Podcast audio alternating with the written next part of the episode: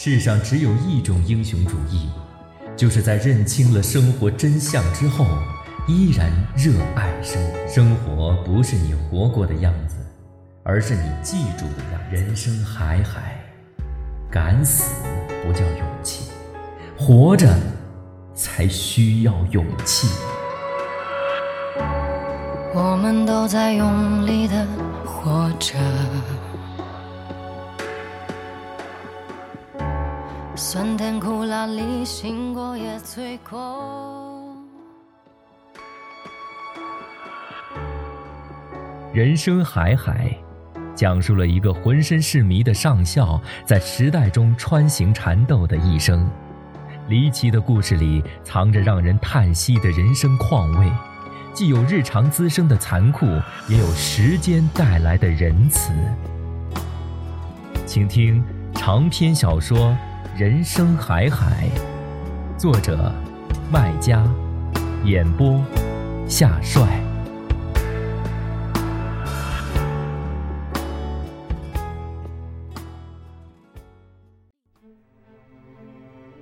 上校讲的故事总是光怪陆离，情节起伏，听起来津津有味儿。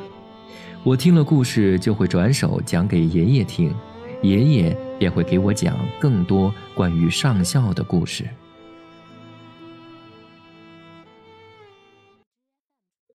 第六集，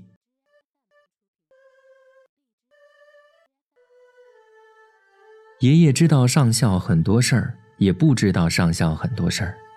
知道上校最多事儿的必须是父亲。用父亲的话讲：“你爷爷讲的呀，那些都是二手货。”是我漏给他的，有些呀是他瞎说八道的。这个我深有体会。凡是父亲讲的上校的故事，爷爷不一定讲得了；而爷爷讲的那些故事，父亲都能讲，而且讲得更加全面，时间、地点都有，听起来更过瘾。有些事儿，爷爷讲到一半儿讲不下去，便会叫我去问父亲。我问过很多。父亲也对我讲过一些，比如上校养猫的事儿，上校跟解放军大首长结交的事儿，都是父亲告诉我的。只是父亲是个闷葫芦，一般不爱主动讲，除非我去问。猫和首长的事儿都是我问来的。上校养的第一只猫是国民党的一个长官的女人送给他的，那是一九四六年秋季的事儿。父亲讲。鬼子投降后，上校又回部队去当军医，因为他不想杀人，只想救人。当时他所在的陆军医院在东北抚顺潼关镇。一天中午，一个少妇在两个勤务兵的陪同下，乘一辆美军吉普车来到医院。女人头戴呢绒软帽，披着肉色大斗篷，一派贵妇人的风头。见了上校，又是鞠躬又是磕头，感谢他救了自己男人。问他男人是谁，他话说一半，遮遮掩掩，只说是一个长官，不肯指名道姓。不知道是因为官衔太高，还是别有隐情。总之是一个无名长官的女人。长官因伤病未愈，行动不便，托他来答谢救命之恩。谢恩的礼物盛满了一大藤条箱。上校看礼厚的很，不敢收。上校讲：“这些大概都是鬼子手上缴来的赃物吧？”女人讲：“都是来路正经的东西，你放心收下就是。兵荒马乱的，我多一只箱子也是累赘。这些都是值钱的东西，可以长远留着的。这年头命都不值钱，更别说别的东西了。你还是带回去吧。”女人甜嘴一张，巧舌如簧，苦苦相求，最后搬出长官军令，执意要他收下。上校不犹豫，坚决不收，最后亲自动手把箱子搬到了车上。这个时候，上校看见车里居然有一只猫，懒洋洋地趴在藤箩筐里，一身绒毛虎斑，圆滚滚的，一对铜铃圆眼，亮晶晶的，蛮好看。上校看着欢喜，对女人讲：“你要是真想送礼，就把这猫留下来吧。”女人眉开眼笑，把猫抱到他怀里。从此，上校的生活里没有少过猫，像领养的是子女。因为养猫、喜欢猫，上校耽误过不少事儿。最大的一件事儿是错过了投诚良机。父亲讲，国民党打不过解放军，自北向南一路败退，上校因此走马灯似的换过多支部队。一九四八年冬天。上校的部队换到了江苏镇江，是驻防长江的一支海军部队，基地在金山寺附近，听得见和尚撞的钟声，和尚也听得到部队吹的军号。他白天在医院上班，夜里回公寓住，走路几分钟就到。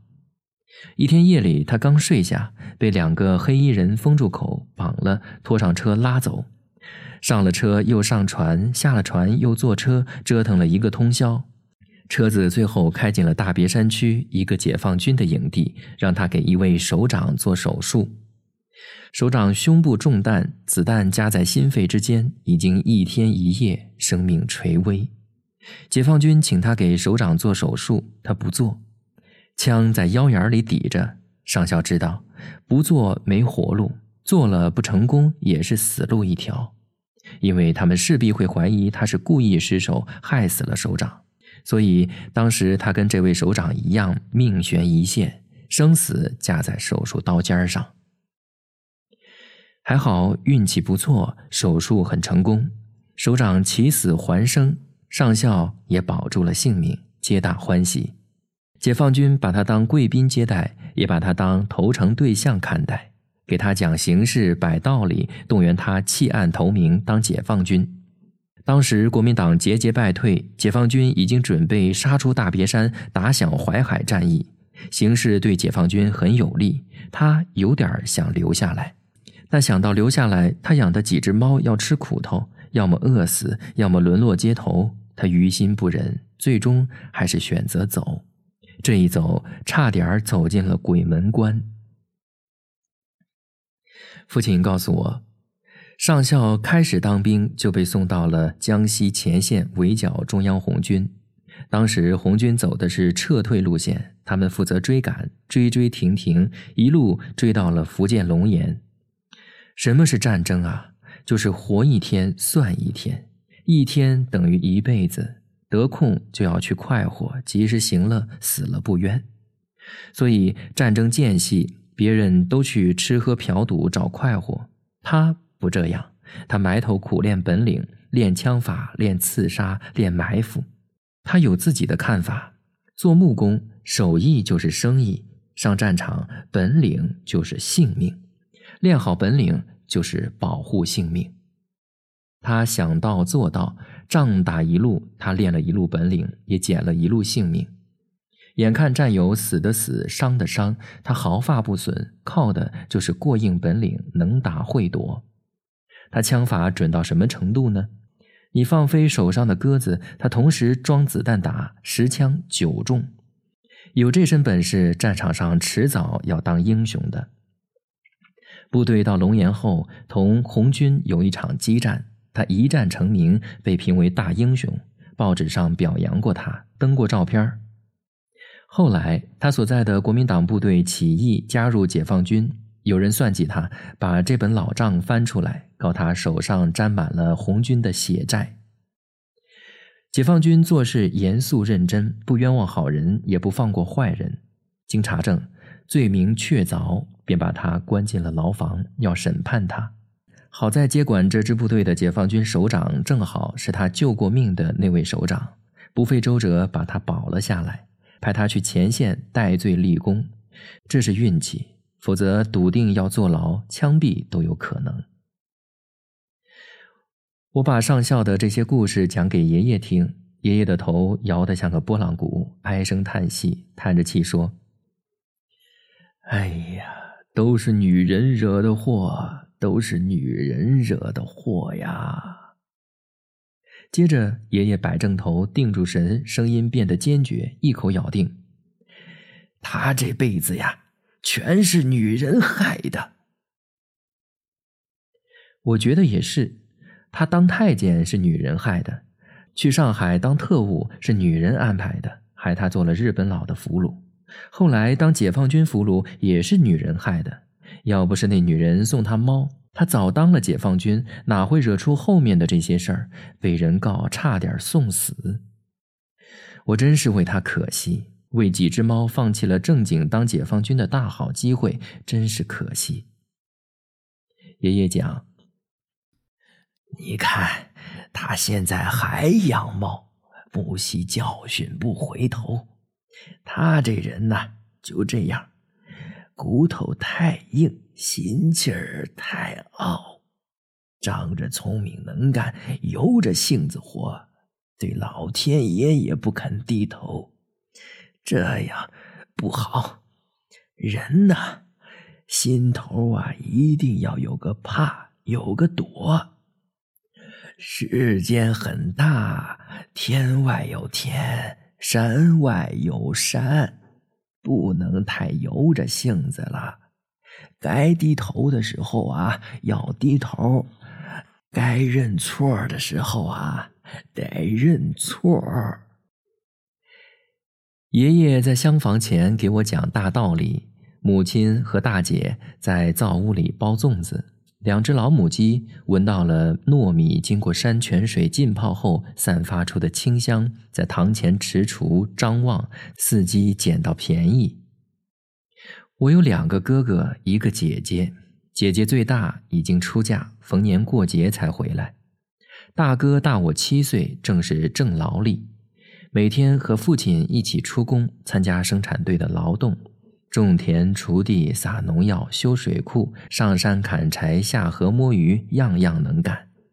二哥大我五岁，在镇上学漆匠，平日不在家，农忙时节才回来帮工，抢收抢种，就是大家叫的双抢。这是一九六七年端午节前的一天，也是我十四周岁的生日。我们这边讲虚岁，虚岁就是十五岁了。十年前，每到这一天，母亲一边包着粽子，一边总会对我们讲：“就是今天，我一下生了两个大肉粽子。”有时会加一句：“要真是两个大肉粽子就好了。”好像我们还不如两个肉粽子。我是双胞胎，还是龙凤胎？可惜小妹五岁那年得了怪病死了，从此母亲不再讲那话。讲了伤心，养到五岁不容易的，记忆和感情都很浓了。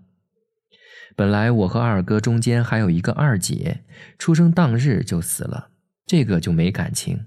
母亲似乎忘了她，难得提起，提了也不动感情，不像只小我半个钟头的小妹，经常提起，提起就伤心。正因为这个缘故吧。在我一前一后夭折了两个孩子，家里人尤其是爷爷对我格外肉疼，怕我被两个女小鬼缠走。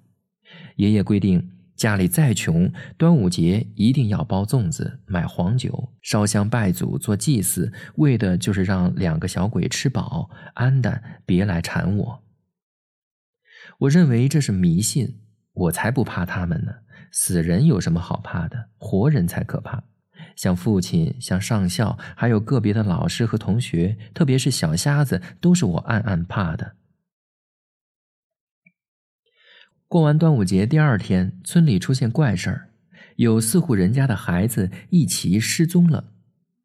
有凤凰杨花村外领来的儿子，外号叫野路子的；石匠家的老三肉钳子，还有小瞎子和我小姑的大儿子，也就是我表哥。他们似乎合谋好，一起偷走家里的几块钱和一些干粮，不知去向，像飞出巢的小鸟。几家人四方找寻，没着落，急得要死。晚上，小姑来我家哭，非要父亲去帮她找。那天爷爷不在家，在三姑家。爷爷儿子少，只有我父亲一个，女儿倒多，有四个。除开小姑，其他三个都嫁到了外村。每个月，爷爷总要挑一家去走走，待几天。这几天，父亲就不顾忌，经常带上校来我家。这天，小姑来的时候，上校就在我家。上校向我小姑问明情况，点了一根烟，吸一口，不急不慢地劝小姑：“不用找，会回来的。再吸一口，单独对我父亲讲：“我倒担心他们回来，回来呀，大家就没好日子过了。”父亲听得稀里糊涂的。这跟我们有什么关系？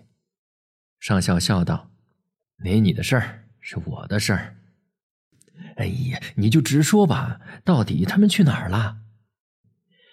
要刮大风了，要落暴雨啦，有人要吃苦头喽。上校像算命先生一样，绕着弯打着转，带机关，话里有话。他讲的越是起劲儿，我们却听得越发糊涂。父亲问：“哎，你说的是什么话？什么风？什么雨？”是红豹的风，连总的雨。我不知道什么是红豹，什么是连总。父亲大概是知道的，没有问下去，莫名其妙的骂骂咧咧起来，骂也不知道在骂谁，好像是在骂红豹和连总。当时我以为这是两个人，后来才知道，红豹是当权派，穿皮鞋的；连总是造反派，一群赤脚佬。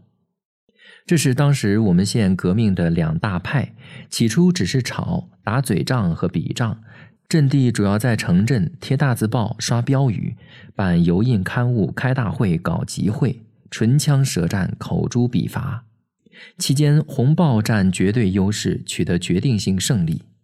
后来连总在一支左部队的帮助下，组织红卫兵敢死队，在县政府门前打响第一枪，从此拉开了武斗序幕。形势迅速出现逆转，大批红暴分子贪生怕死，纷纷流窜乡下，东躲西藏，把当家权力拱手交到了连总手上。连总聚集的虽是一群赤脚佬，但年轻有为、有担当、有抱负。他们没有躺在功劳簿上睡大觉，他们要将革命进行到底，把红暴分子赶尽杀绝。审时度势，他们及时把战场拓展到了农村，吸收大量乡村中学生加入到了红卫兵的部队里，进行挨家逐户的拉网式搜查，旨在肃清余毒、斩草除根、根除后患。我表哥他们就是在这种形势下加入联总革命队伍的。表哥和小瞎子他们参加了全县红卫兵武装大串联，去了镇上，去了县城，去了很多村庄，串联一大帮毛头小青年，蝗虫似的冲来杀去，到哪里都是喊口号、砸东西、贴大字报、抓人游斗、关人审问。到我们村也一样，首先挨家挨户搜查流窜的红暴分子。天哪，不查不知道，一查吓一跳。就在我们校长家猪圈的稻草堆里，他们搜到了一个大家伙。县委宣传部教育股股长，曾经是红报方面最得力的一员干将。斗争刚开始的时候，连总之所以败北，此人是罪魁祸首。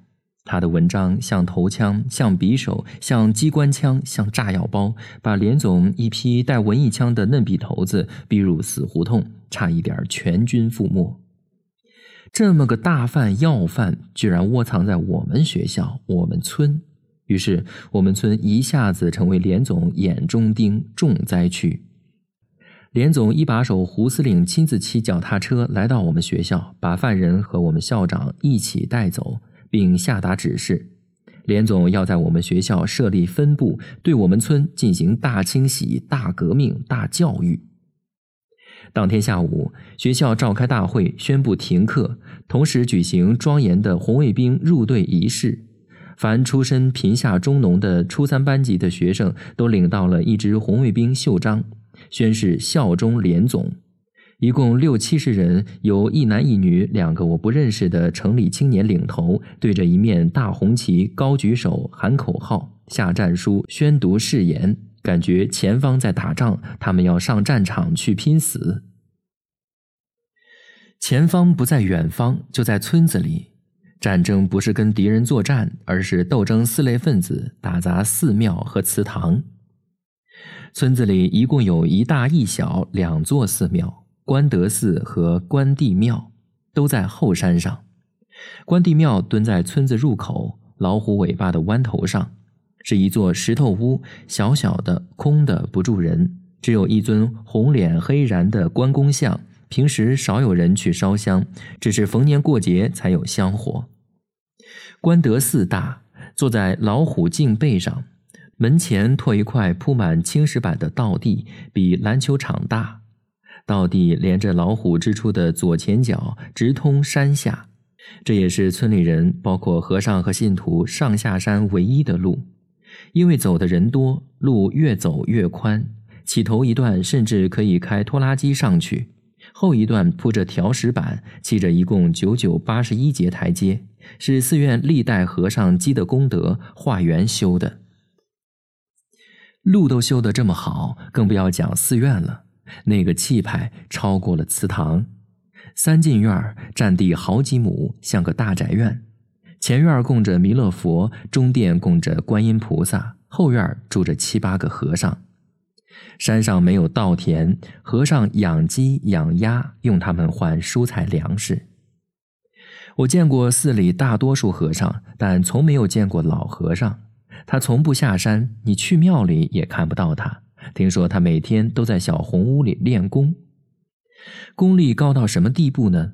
爷爷总举一个例子，说当年日本鬼子打到我们村，把村庄糟蹋够了，上山准备再糟蹋关德寺，被老和尚一把笤帚给救下了。原来鬼子的小队长是个武士出身，知道老和尚有武功，要同他比武，约定好，只要老和尚赢，鬼子不进庙，否则就烧掉庙。那时老和尚当然不算老，眼明手快，力壮如牛。用一把笤帚上阵，三下五除二把小鬼子大洋刀夺到自己手上。小队长服输，对他作揖，放过了关德寺。靠着老和尚的威望，寺院名声响，香火旺，一年四季，四面八方都有人来烧香敬拜，求子女，求平安，求福寿。上校的母亲笃信观音菩萨，平日里像在那儿上班一样，几乎日日早上都要供一炷香，一年到头柴米油盐样样送。爷爷讲，这老娘们儿带和尚啊，像带爹娘一样好。幸亏老太婆当时去了普陀山，不在村里。否则，看到红卫兵把他崇拜的地方糟蹋了，把他情同手足的和尚打骂了，岂不要他老命吗？阿弥陀佛，菩萨有灵，预知这儿要出乱子，先安排他避开了。红卫兵开过会后，由城里青年领着，先去捣了关帝庙，烧了关公像，然后去山上毁了关德寺。把所有的佛像、神龛、雕像、经书、楹联、画像烧的烧，砸的砸，有些烧不掉、砸不碎的，一律丢入山上水库里。我们看着确实有种打仗的感觉，打砸抢烧，火光冲天，烟雾弥漫，和尚哭的哭，叫的叫，骂的骂，拜的拜，呼天抢地，一派乱象。一个胖和尚刚开始提一根铁杖横在大门口，不准红卫兵进门。红卫兵排好队，高喊口号，准备冲锋陷阵。眼看一场打斗一触即发，我们正看得紧张兴奋的时候，门却突然开了，出来一个慈眉善目的老和尚。我们终于看到他了。老和尚不开口，只挥手示意胖和尚放下铁杖，放人进去。胖和尚捏紧铁杖，涨红脸，跺着脚，哇哇叫，不服从。老和尚双手合十，闭上眼，轻轻念一声“阿弥陀佛”，缓步走到胖和尚面前，一眨眼，一伸手，对准胖和尚的脖子，啪啪两下。胖和尚顿时丢下铁杖，闭嘴收声，立停不动，木桩一样。就是这个胖和尚。后来眼看着寺庙被糟蹋，哭得死去活来，嚎啕声一浪高过一浪，越过山岭传到村子里，父亲在家里都听到了。